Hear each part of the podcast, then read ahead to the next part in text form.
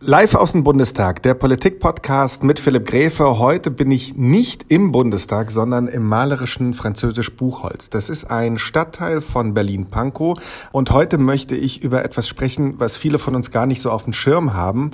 Vor allem nicht in Berlin, obwohl sich sehr vieles um Kommunalpolitik dreht. Sprich, um die Geschichten, die vor der eigenen Haustür passieren. Also jetzt nicht irgendwelche Atomwaffensperrverträge oder Diskussionen mit Donald Trump, sondern gibt es hier genug Mülleimer im Park? Was ist eigentlich mit den Schlaglöchern? Äh, wieso haben wir keinen Bürgersteig und Schulplatz für mein Kind? An welche Grundschule kann es kommen und warum gibt es dort vielleicht gar keinen Schulplatz mehr? Das sind alles Themen, um die sich ziemlich viele Menschen kümmern, die man aber überhaupt nicht auf dem Schirm hat. Und das möchte ich heute ein wenig ändern. Deswegen sitze ich hier in Französisch Buchholz mit Johannes Kraft. Johannes, äh, hallo erstmal. Hallo Philipp, vielen Dank. Erzähl mir mal, was ist genau deine Aufgabe in der Kommunalpolitik? Also die Kommunalpolitik in Berlin ist ja relativ speziell. Ähm, das liegt einfach daran, dass Berlin eine Einheitsgemeinde ist. Man hat sozusagen die Hauptverwaltung und man hat die bezirklichen Verwaltungen. Und äh, da ist ein ganz, ganz großes Problem ähm, die Zuständigkeit. Ähm, das, was wir in der BVV, also als Kommunalparlament, machen, ist im Wesentlichen das Thema Haushalt. Der Bezirk Pankow, wir haben gerade darüber diskutiert, hat ein Haushaltsvolumen von fast einer Milliarde Euro. Das ist eine ganze Menge Geld. Ähm, darüber beschließen wir. Das ist eine unserer Hauptaufgaben. Die zweite Hauptaufgabe ist, dass wir den Bezirksbürgermeister und die Stadträte in den verschiedenen Ressorts dann auch wählen. Und die dritte Aufgabe, aus meiner Sicht fast die wichtigste, ist, dass wir für das Thema Bauleitplanung zuständig sind. Also wann immer Bebauungspläne aufgestellt werden oder aufgehoben oder geändert werden, dann ist das Kommunalparlament gefragt. Und ansonsten können wir natürlich uns auch wenden an das Bezirksamt und können sagen, genau das, was du gerade angesprochen hast, ähm, hier ist ein Schlagloch, ähm, hier muss eine Straße saniert werden, hier braucht es eine Bushaltestelle oder eine Grünanlage ist nicht gepflegt. Also all die ganz kleinen Themen vor Ort, ähm, die man findet, wenn man vor die Tür tritt, das ist eigentlich alles in der Kommunalpolitik. Aber immer mit der Einschränkung der Zuständigkeiten. Mein Lieblingsbeispiel ist die Frage einer Brücke in Berlin. Ähm, wer ist eigentlich zuständig für eine Brücke? Da hängt es nicht davon ab, ähm, was ist das für eine Brücke, also ist es eine Fußgängerbrücke oder eine, wo Autos fahren, sondern da geht es darum, ob das Gewässer dort steht oder fließt. Und für stehende Gewässer, also für brückenüberstehende Gewässer, ist der Bezirk zuständig und über fließende Gewässer der Senat. Und manchmal streitet man sich, ob das jetzt gerade ein stehendes Gewässer ist oder ein fließendes Gewässer. Und so gibt es ganz, ganz viele Beispiele. Schule ist auch so ein Thema. Für die sogenannte äußere Hülle ist der Bezirk zuständig, also für den Hausmeister und das Gebäude. Und für alles, was in der Schule passiert, ist dann wieder der Senat zuständig. Also das ist manchmal nicht so ganz einfach. Also man merkt schon, du hast eine unfassbare Detailtiefe. Äh, seit wann machst du Kommunalpolitik und was genau machst du da? Also ich bin Fraktionsvorsitzender seit 2006 ähm, in unserer BVV, also Vorsitzender der CDU-Fraktion. Ähm, meine Aufgaben, ähm, also fachlich gesehen, sind Stadtentwicklung und Verkehr im Wesentlichen. Öffentliche Ordnung ist auch noch dabei. Und BVV, das ist, äh, wie du schon angesprochen hast, so eine Art Bezirksparlament, richtig? Genau, also es ist nicht wirklich ein Parlament, ähm, es ist eine Bezirksverordnetenversammlung. Ähm, wir machen das alle ehrenamtlich. Ähm, insgesamt 55 Bezirksverordnete gibt es von den verschiedenen Parteien. Und es ist auch nicht so, dass es bei uns sowas gibt wie eine Regierung und eine Opposition, weil das Bezirksamt eben nicht politisch ist, sondern das wird quasi nach Mehrheiten besetzt. Also wenn man einen bestimmten Wähleranteil, Stimmanteil hat, dann hat man automatisch Anspruch auf einen Stadtrat oder eine Stadträtin. Und eben nicht so wie beispielsweise beispielsweise im Bundestag oder im Landesparlament, dass sich eine Koalition bildet und dann sozusagen die Regierung ähm, in Berlin, der Senat, dann ausschließlich aus den Mitgliedern dieser Parteien der Koalition besteht. Das heißt, das ist zwar politisch, aber dann irgendwie auch wieder nicht. Genau, das ist relativ kompliziert, weil was passieren kann, ist, dass beispielsweise die SPD einen Antrag macht und der CDU-Stadtrat das umsetzen muss. Ähm, und das führt manchmal zu Situationen, ähm, wo man den Leuten auf der Straße auch nicht wirklich erklären kann, warum fordert ihr eigentlich das und etwas ganz anderes wird umgesetzt. Also das ist nicht so ganz einfach in der Kommunikation. Äh, sollte sich das vielleicht vielleicht ändern? Ich überlege ja auch, ihr macht das ja ehrenamtlich, das heißt, es gibt kein oder wenig Geld. Also wir bekommen ähm, eine Aufwandsentschädigung, ähm, das ist allerdings nicht wirklich viel. Ähm, und wenn man sich mal anschaut, wie viel dann wirklich also aktive Kommunalpolitiker unterwegs sind, wie viel Zeit sie verbringen ähm, mit dem, was sie da tun, dann ähm, hat es eher so ein bisschen, naja, also dann ist es wirklich eine Aufwandsentschädigung, davon kann niemand leben. Ja, und das ist eher so ein bisschen was Symbolisches, ähm, was da sozusagen an Geld ähm, dann gezahlt wird. So, und du sagst, du bist richtig viel unterwegs, deine Kolleginnen und Kollegen auch von allen Fraktionen. Ich habe jetzt mal geschaut, Pankow ist ja auch im Vergleich zu anderen Städten in Deutschland riesig. Über 400.000 Einwohner. Kann man das überhaupt ehrenamtlich schaffen oder sollte sich da vielleicht etwas am System ändern, dass man vielleicht ein richtiges Parlament hat mit äh, einer richtigen Regierung, Opposition etc. pp? Also die Diskussion wird ja schon ewig geführt und ähm, das Argument ist natürlich völlig richtig. Pankow hat mehr Einwohner ähm, als die Stadt Bochum, deutlich mehr Einwohner als die Stadt Bonn und ähm, trotzdem machen wir das alle ehrenamtlich ähm, und zwar in allen Bezirken ist das so. Ähm, das ist eine schwierige Frage. Ähm, braucht es mehr Verwaltung, also braucht es mehr Parlament ähm, oder Verwaltung? Wir sind ja Teil der Verwaltung und nicht wirklich ein Parlament. Oder braucht es das nicht?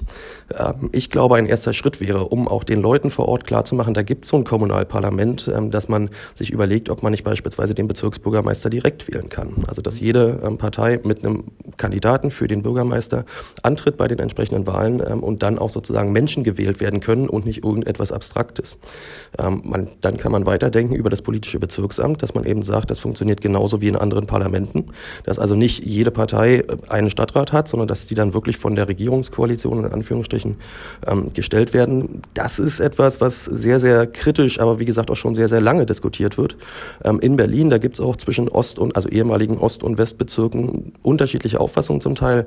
Ähm, was gerne vorgetragen wird, ähm, natürlich intern ist, naja, also wenn das dann so wäre, ähm, dann hätte ja die eine oder andere Partei keinen Anspruch auf einen Stadtrat mehr. Und ähm, da Stadtratsposten relativ gut dotiert sind, ähm, ist das natürlich immer ein Argument, was zumindest sozusagen intern vorgetragen wird. Ähm, ich finde die Diskussion ein bisschen abstrus. Ähm, es kann nicht darum gehen, ob äh, Posten vergeben werden können oder nicht. Ich glaube, es braucht eine Stärkung der Bezirke. Ähm, wir müssen mehr Zuständigkeiten haben. Wir müssen mehr Eigenverantwortung auch ausüben können.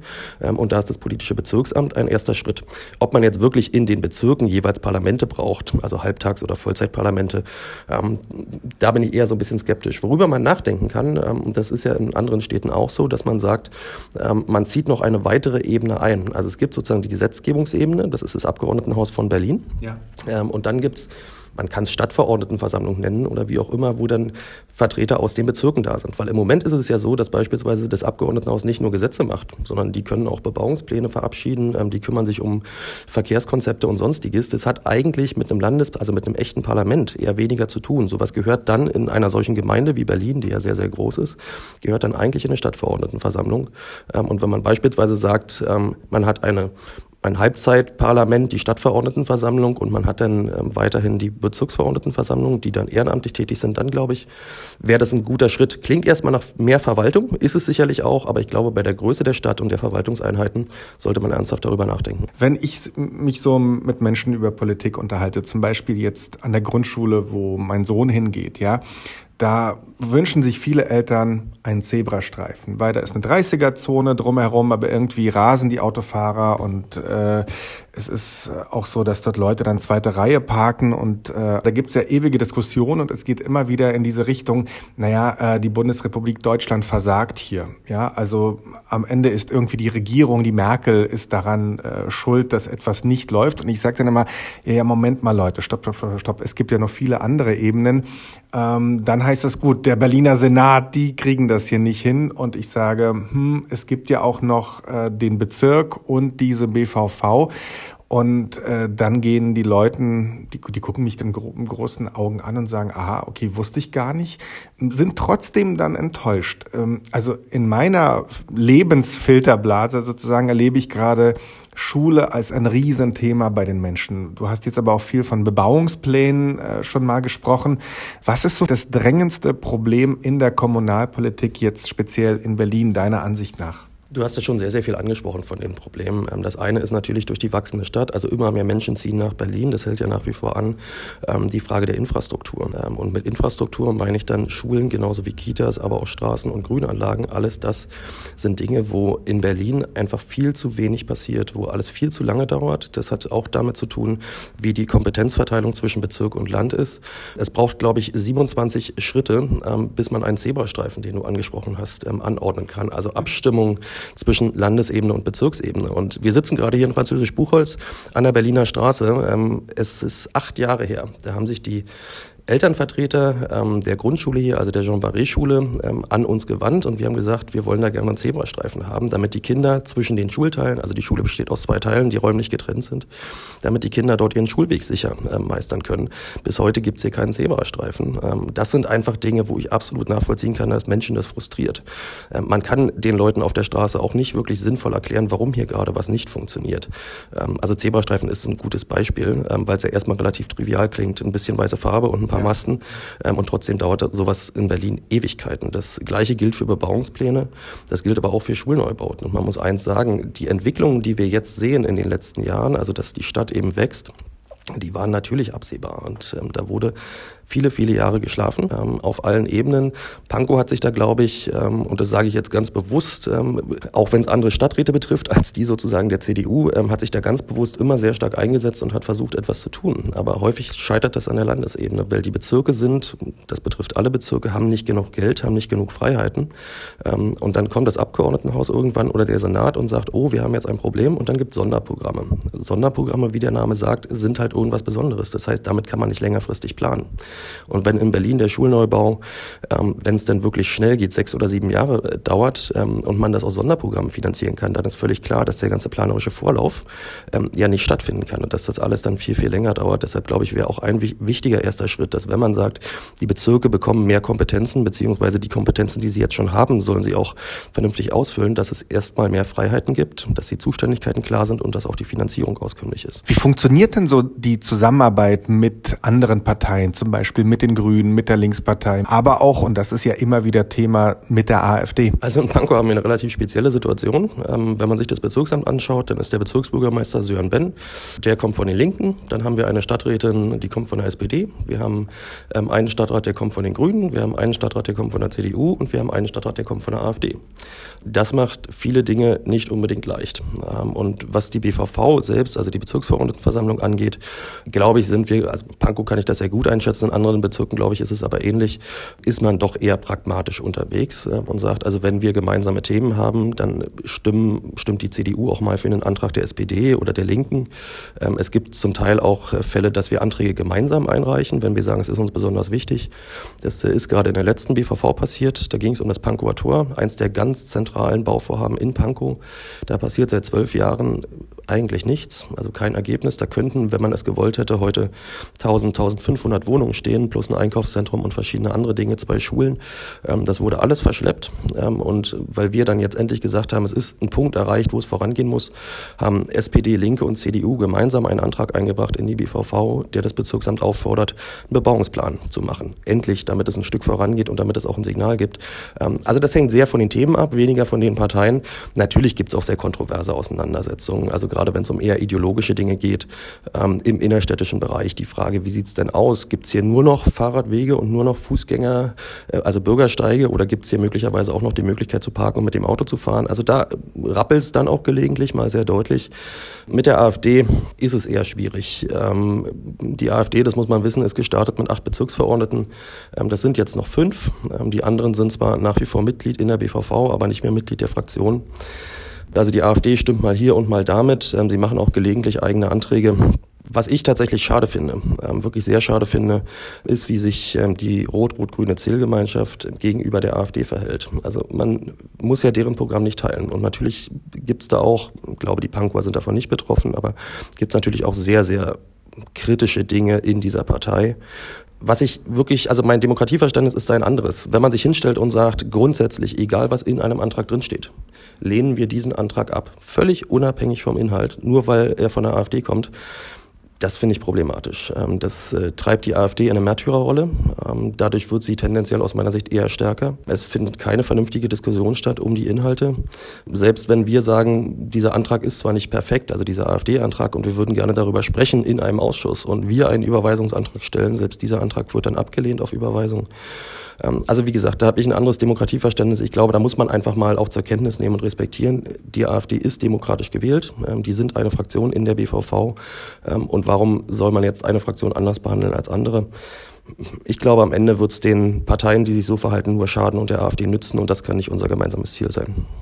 Du hast jetzt einen Punkt angesprochen, der in mir auch zwei Herzen so richtig aufschlagen lässt. Auf der einen Seite finde ich das ganz gut, dass die Parteien in so einer Bezirksverordnetenversammlung sehr konstruktiv versuchen, miteinander zu arbeiten und an einigen Stellen ideologische Vorbehalte oder vielleicht Parteiprogramme etwas beiseite schieben und sagen, okay, hier muss aber etwas passieren.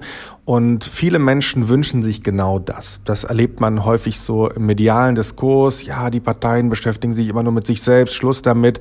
Hier müssen Wohnungen gebaut werden. Also beschließt es endlich. Hier muss das Klima geschützt werden. Also schützt es endlich Taten statt Worte, lieber was machen statt äh, Parteiprogramme irgendwie andauernd herunterbieten und am Ende nichts machen. Auf der anderen Seite denke ich mir, naja, wenn wir viele Parteien haben, die aber am Ende gar keine klare rote Linie haben oder die ihr einfach nicht mehr folgen, dann weiß ich gar nicht, was ich mit denen soll. Dann brauche ich ja gar nicht wählen zu gehen. Am Ende hätten wir eine Art Technokratie. Dann können wir vielleicht Expertengremien einsetzen und die wissen dann schon, was sie tun. Sowas gibt es ja schon in einigen Staaten. Zum Beispiel in Italien gab es ja mal eine technokratische Regierung, weil einfach es politisch nicht mehr weiterging. Jetzt weiß ich nicht, was ist da so das Richtige. Ähm, auf der einen Seite ist Kooperation gut, ja, auf der anderen Seite denke ich, naja, also ich möchte jetzt nicht unbedingt die CDU wählen und am Ende bekomme ich das Programm der Linkspartei. Naja, ganz so ist es ja nicht. Ne? Aber den Menschen vor Ort ist es doch relativ egal, ähm, ob sich jetzt gerade ein CDU-Stadtrat, SPD-Stadtrat oder von einer anderen Partei darum kümmert, dass sein Anliegen gelöst wird, dass der Park sauber ist, dass die Mülleimer geleert werden und so weiter. Ähm, da habe ich so ein bisschen eine andere Wahrnehmung. Ähm, letztlich wollen die Menschen, und das kann ich sehr gut nachvollziehen, das finde ich absolut richtig, dass ihre Probleme gelöst werden. Und da spielt es kaum eine Rolle, welche Partei das jetzt gerade tut oder welche, in welchen Konstellationen es da Zielgemeinschaften gibt. Ähm, man darf auch nicht vergessen, ähm, in der Kommunalpolitik werden ja keine Gesetze gemacht. Ähm, und da geht es auch nicht darum, ähm, dass man jetzt irgendwelche großen Dinge bewegt. Also natürlich können wir viel bewegen, aber ich glaube, der pragmatische Ansatz ist der richtige. Ähm, wir sollten für die Menschen vor Ort da sein, wir sollten deren Probleme lösen. Ähm, und da kann man, glaube ich, aber auch sehr gut herausstellen, wie ist das Profil der einzelnen Parteien? Also wenn ich mir Pankow anschaue, wenn es nach der rot-rot-grünen Zählgemeinschaft geht, ähm, dann gibt es da schon sehr, sehr klare Abgrenzungen zum Thema Auto beispielsweise. Ähm, wir haben mehrfach versucht, uns mit dem Thema Stadt-Umland-Verkehre, also die Pendlerverkehre zu beschäftigen. Das ist hier, wo wir sitzen in Französisch-Buchholz, in Karo, in Blankenburg, in Buch ein Riesenproblem, weil ganz, ganz viele Menschen aus dem Umland natürlich über unsere Ortsteile hier und durch Pankow dann in die Stadt fahren. Und was liegt dann näher, als dass man sagt, wir wollen mehr Park-and-Ride-Parkplätze und zwar möglichst am Rand der Stadt beziehungsweise außerhalb der Stadt haben, ähm, damit die Menschen dann auch auf die S-Bahn umsteigen und nicht hier permanent im Stau stehen und ähm, die Menschen, die hier wohnen, in den Gebieten, wo die ganzen Durchgangsverkehre sind, dann auch noch zusätzlich stressen. Die Aussage, und zwar mehrfach, ähm, der Zielgemeinschaft war, Parkplätze, egal welche, sind für Autos da. Autos sind schlecht ähm, und deshalb gibt es keine Parkplätze. Das hat für mich mit einem pragmatischen Ansatz zur Lösung der Probleme nichts zu tun. Da geht es einfach nur darum, gut und schlecht, schwarz und weiß. Und Auto ist in dem Fall nun mal schlecht. Es gibt weitere Beispiele, ähm, dass man sagt, man muss sogenanntes flächensparendes Bauen umsetzen. So, und wenn man dann das mal genau hinterfragt, ähm, kann man das ja durchaus sympathisch finden. Ähm, aber wenn dann, und das ist jetzt nicht irgendwie in Hinterzimmern oder auf Fluren gesagt worden, sondern öffentlich im Plenum, wenn sich dann beispielsweise die grüne Fraktion hinstellt und sagt, na, ihr Einfamilienhausbesitzer seid Flächenverschwender. Ihr habt euer Grundstück und ihr habt euer Einfamilienhaus und euer Grundstück müsste eigentlich für alle nutzbar sein. Und auf dem Haus oder in dem Haus, in dem ihr wohnt, ähm, das müsste man eigentlich abreißen und da müsste man viel dichter bauen. Dann ehrlich gesagt habe ich dafür null Verständnis, weil es hat mit der Lebenswirklichkeit nichts zu tun. Und ich glaube, jeder sollte so leben können, wie er das gerne möchte. Ähm, also da gibt es schon deutliche Unterschiede ne? im Bereich Verkehr, im Bereich Bauen, ähm, aber auch was Schule und Bildung angeht. Ähm, wenn wir uns angucken, die Haushaltsberatung, ich habe sie vorhin schon angesprochen in der letzten Woche, da wollten wir, dass alle Schulformen, die es gibt, also von der Grundschule über die Gemeinschaftsschule, über das Gymnasium, dass die mehr Geld bekommen für die Ausstattungstitel beispielsweise, aber auch für andere Dinge. Und dann macht die Rot-Rot-Grüne C-Gemeinschaft Folgendes, die sagen, naja, Grundschulen okay, Gemeinschaftsschulen okay, aber Gymnasien nicht. Also da gibt es schon durchaus Linien, ähm, die man also sowohl von der einen Seite als auch von der anderen Seite einfach nicht überschreitet. Ähm, also ich glaube, wir können das schon relativ klar machen, aber wichtig ist aus meiner Sicht wirklich, dass man für die Leute vor Ort da sind, äh, da ist. Das erwarten die und ähm, ich glaube, es ist auch ihr gutes Recht, ähm, das zu erwarten. Jetzt ist Kommunalpolitik natürlich nichts, was in der Tagesschau vorkommt oder groß in der FAZ steht oder auf Bild.de. Es ist etwas, was hier vor Ort passiert und wir kennen ja alle so diese Zeitungen, die man irgendwie kostenlos eingeworfen bekommt. Ich verweigere da immer die Annahme mit einem Aufkleber, keine Werbung, keine kostenlosen Zeitungen. Aber mir ist aufgefallen, es ist in der Kommunalpolitik, glaube ich, sehr schwer, Politik zu kommunizieren. Und darum geht es ja auch hier in meinem Podcast immer und immer wieder. Wie könnt ihr Kommunalpolitik den Leuten näher bringen? Das geht auf verschiedenen Wegen. Das geht natürlich ähm, über die sozialen Medien, ähm, was wir verstärkt tun und wo wir, glaube ich, auch ziemlich erfolgreich sind inzwischen. Das sind aber natürlich auch die kommunalen Blätter. Ähm, da muss man mal unterscheiden zwischen ähm, den kostenlosen Zeitungen wie der Berliner Woche und dem Berliner Abendblatt beispielsweise. Ähm, die haben natürlich schon eine relativ hohe Reichweite, werden aber, glaube ich, nicht so wirklich intensiv gelesen. Ähm, nichtsdestotrotz bekommen wir zum Beispiel Anfragen aufgrund solcher Artikel. und ich ehrlich gesagt finde auch diese lokal Lokalzeitung gar nicht verkehrt, weil wenn man sich die zwei, drei Seiten, wo es dann wirklich um lokale Themen geht und nicht um Werbung, wenn man die sich mal anschaut, dann hat man da ziemlich komprimiert einen Überblick über das, was in dem Bezirk und in dem Kiez, wo man lebt, ähm, dann auch passiert. Ähm, das ist das eine. Ähm, das zweite ist aber tatsächlich die direkte Kommunikation mit den Leuten. Wir haben Bürgersprechstunden in den Ortsteilen hier bei uns zumindest, wo regelmäßig viele Leute kommen, wo sie sagen, wir haben hier ein Problem oder wir waren vor zwei Monaten bei euch, was ist denn da rausgekommen? auch das ist natürlich Kommunikation mit den Menschen und das, glaube ich, ist auch das Nachhaltigste. und dann gibt's, das habe ich gerade noch vergessen, gibt's ja auch lokale Blätter, die nicht kostenlos sind, also wo die Leute bewusst sagen, für 1,50 Euro einmal im Monat oder zwei Euro Euro kaufen wir uns so eine Zeitung. Und die wird dann auch von vorne bis hinten gelesen. Also da ist eigentlich die Resonanz, die wir bekommen, ähm, die größte ähm, dass man sagt, also wir haben ja im Bucher Boten beispielsweise, haben wir ja gelesen, ihr habt das und das gemacht, finden wir gut oder finden wir schlecht oder wir hatten noch einen zusätzlichen Vorschlag. Also ich glaube, also man kann das natürlich auch verbessern ähm, und man kann, ich würde es mir wünschen, dass sich die Leute mehr für Kommunalpolitik interessieren. Aber ich glaube, solange das Problem, was wir vorhin besprochen haben, mit der Zuständigkeit in diesem Bezirk und mit der Unkenntnis ähm, über die bezirklichen Verwaltungen, ähm, kann man, glaube ich, auch nicht erwarten, dass die Menschen sich so intensiv damit beschäftigen. Und mein Eindruck ist, dass es wirklich nur funktioniert, wenn man tatsächlich die, die Struktur, die Organisation ein Stück weit verändert. Also in dem Moment, wo jemand auf einem Wahlzettel sieht, ich kann einen Bürgermeister wählen, glaube ich, hat man eine ganz andere Verbindung zum Thema Kommunalpolitik. Kommunalpolitik, als wenn da nur irgendwie eine dritte Stimme abgegeben werden kann für irgendwelche Listen, wo dann im Zweifel ja nicht mal komplett die Liste draufsteht, sondern nur drei Namen, die man vielleicht gar nicht kennt. Also das liegt auch an uns, in Anführungsstrichen, also an der Politik. In dem Fall ist es die Landespolitik, weil die müsste die gesetzlichen Voraussetzungen schaffen, Kommunalpolitik viel präsenter zu machen. Und die Tatsache, dass wir wirklich mit ganz, ganz vielen Leuten im Gespräch sind, also ich bekomme bestimmt pro Tag so zwei, drei, vier Anfragen von Bürgern, die sich entweder auf Zeitungsartikel beziehen oder auf ähm, Social Media oder was auch immer, ähm, wo sie sagen, wir haben hier noch ein zusätzliches Problem oder vielen Dank oder denk noch mal drüber nach. Ähm, es geht besser, aber ich glaube, so schlecht sind wir da gar nicht aufgestellt. Wenn jetzt jemand diesen Podcast hört und sagt, Mensch, äh, ich will jetzt nicht gleich Bundeskanzlerin oder Bundeskanzler werden, sondern Kommunalpolitik, hm, kann ich mir vorstellen, egal bei welcher Partei, wie ist da der Weg? Wie bist du überhaupt dazu gekommen? Also ich habe mich, muss ich ehrlich sagen, so anfänglich so ein bisschen gesträubt. Ähm, also als ich dann in der CDU war und das erste Mal die Frage stand, ähm, willst du auf die Liste der BVV, willst du Kommunalpolitik machen, habe ich gesagt, ja, weiß ich nicht, ähm, da war ich jetzt auch noch nicht so alt und noch nicht so erfahren. Und was mir dann aber tatsächlich aufgefallen ist, als ich das so ein bisschen intensiver beobachtet habe, mich damit beschäftigt habe, also ich war dann auch eine Zeit lang Bürgerdeputierter, ist, da ist man sozusagen in Ausschüssen dann ein quasi berufener, sachkundiger Bürger und kann sich da mit Themen beschäftigen. Und mir ist dann aufgefallen, dass man eigentlich doch eine ganze Menge machen kann. Ähm, und zwar für die Leute vor Ort ähm, im Kiez. Und das hat mir dann Spaß gemacht. Ähm, und dann habe ich gesehen, also du kannst was umsetzen. Natürlich, also mal funktioniert es gerade in der Opposition, häufiger auch nicht. Aber man hat die direkte Rückmeldung. Ähm, also da kommt ein Bürger und hat irgendein Problem ähm, mit einer Straße, mit einer Bushaltestelle oder was auch immer. Dann kümmert man sich drum und dann ein paar Monate später gibt's was, wo was passiert ist, wo ein Problem gelöst ist. Und dann kommen die Leute auch, melden sich und sagen, super, dass das geklappt hat. Und wir haben übrigens die nächste Idee. Diese, diese direkte Kommunikation, die macht mir ganz viel viel Spaß. Also ich kenne auch viele andere, die das genauso einschätzen. Ähm, wenn man sich kommunalpolitisch engagieren will, dann ist es ähm, sicherlich nicht schlecht, dass man sich das Ganze erstmal anschaut. Also die Sitzungen der BVV und der Ausschüsse, die sind alle öffentlich. Also es gibt ein paar Ausnahmen, aber ganz wenige. Da kann man einfach hingehen. So, und da kann man sich auch melden, ohne dass man sich anmelden muss vorher. Ähm, in der Sitzung kann eine Frage stellen oder kann seine Meinung sagen. Die Fraktionssitzungen nicht nur der CDU, sondern auch der anderen Parteien sind öffentlich. Da sollte man sich vielleicht anmelden. Aber auch da kann man mal reinschnuppern. Äh, man kann, wenn man dann sagt, man möchte sich wirklich aktiv einbringen, kann man Bürgerdeputierter werden, wenn es denn da sozusagen freie Plätze gibt. Das funktioniert aber nur auf Vorschlag einer Partei. Man muss nicht Mitglied dieser Partei sein, aber ist natürlich in der Regel nicht so schlecht. Ja. Ähm, naja, und dann ähm, gibt es ja alle fünf Jahre die Wahlen in Berlin. Ähm, und äh, wenn man dann sagt, man möchte in die Bezirksverordnetenversammlung, dann muss man halt sich eine Partei suchen, muss da Mitglied werden und muss sagen, ich möchte gerne in die BVV. Und wenn man sich dann ein bisschen vorbereitet hat, ähm, zum Beispiel indem man Bürgerdeputierter war oder ähm, sich halt so ein bisschen aktiver mit dem Thema beschäftigt hat, dann stehen die Chancen, glaube ich, auch gar nicht schlecht, dass man da dann auch wirklich mitmachen kann. Wie äh, viel muss man denn so einsetzen pro Woche oder pro Monat an Zeit? Naja, das hängt natürlich sehr stark davon ab, ähm, was man sich quasi ausgesucht hat ähm, und welche Funktion man hat.